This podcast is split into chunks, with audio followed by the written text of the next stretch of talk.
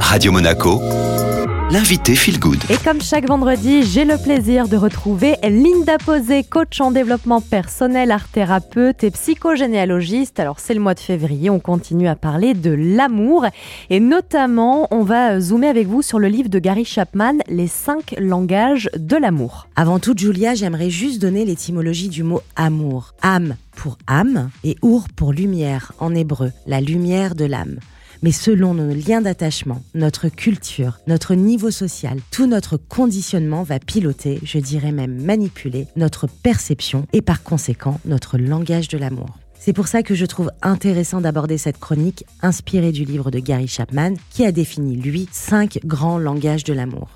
Bien sûr, on parle tous un ou plusieurs de ces cinq langages de l'amour. On peut le partager avec son partenaire ou en avoir des complètement différents, d'où l'importance de savoir décoder les langages de l'amour.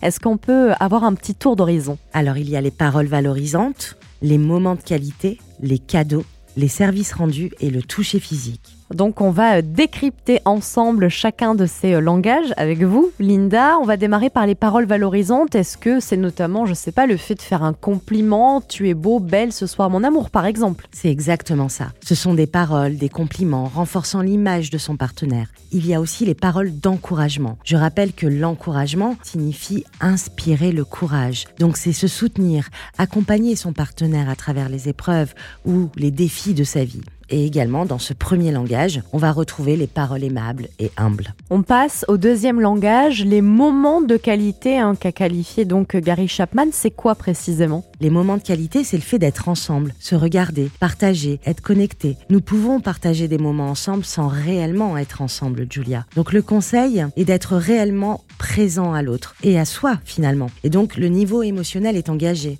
Lorsque la personne me parle, c'est de le regarder dans les yeux, de ne rien faire d'autre à côté, puis de ne pas l'interrompre, être à l'écoute de ses émotions, de son langage non verbal, faire des activités ensemble et choisir des activités qui puissent plaire aux deux.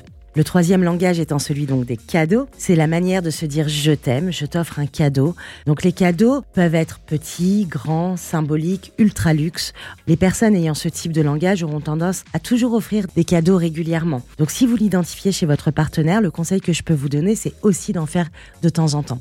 Là, ça va remplir son réservoir et il en sera totalement ravi. Dans ce langage, il y a également le don de soi, qui est considéré comme un cadeau. C'est immatériel, c'est impalpable, mais être présent pour l'autre, c'est reçu comme un cadeau pour celui qui fonctionne comme ça. Le quatrième, ce sont les services rendus. Alors généralement, euh, plus le partenaire a des attentes et fait des reproches, et plus on est quasiment certain qu'il a euh, ce langage de l'amour. Ça veut dire qu'il attend qu'on lui rende des services de manière spontanée Comment on réagit dans ces cas-là, Linda remplissez son réservoir et vous constaterez un apaisement. Et il en fera de même pour vous ensuite. Pour vous aider, vous pouvez commencer à lui rendre un service par jour, comme par exemple participer au dîner, ou au tâche du soir, mettre la table, passer l'aspirateur, je ne sais pas, c'est des petites choses. Hein. Listez aussi ses dernières demandes. Oui, tu ne fais pas assez ci, tu ne fais pas assez là, t'es jamais comme ci, t'es jamais comme ça. Eh bien, listez-les, regardez un petit peu tous les reproches, et puis essayez d'y répondre au fur et à mesure. Enfin, le cinquième langage de l'amour est le toucher physique. Connecter les corps. Ce langage fait partie très régulièrement des actions que je donne aux couples qui viennent me voir. Lorsque les corps s'éloignent, l'éloignement émotionnel se rajoute et petit à petit le désir de l'autre aussi. Alors tenez-vous la main, marchez bras dessus, bras dessous lors de vos balades ensemble. Accueillez-vous avec un bisou, un regard.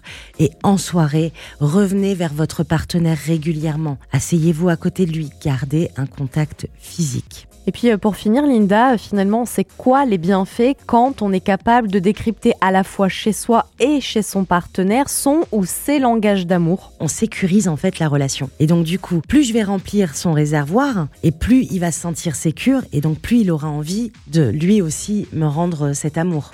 Ça nourrit en plus euh, des souvenirs, ça matérialise l'histoire.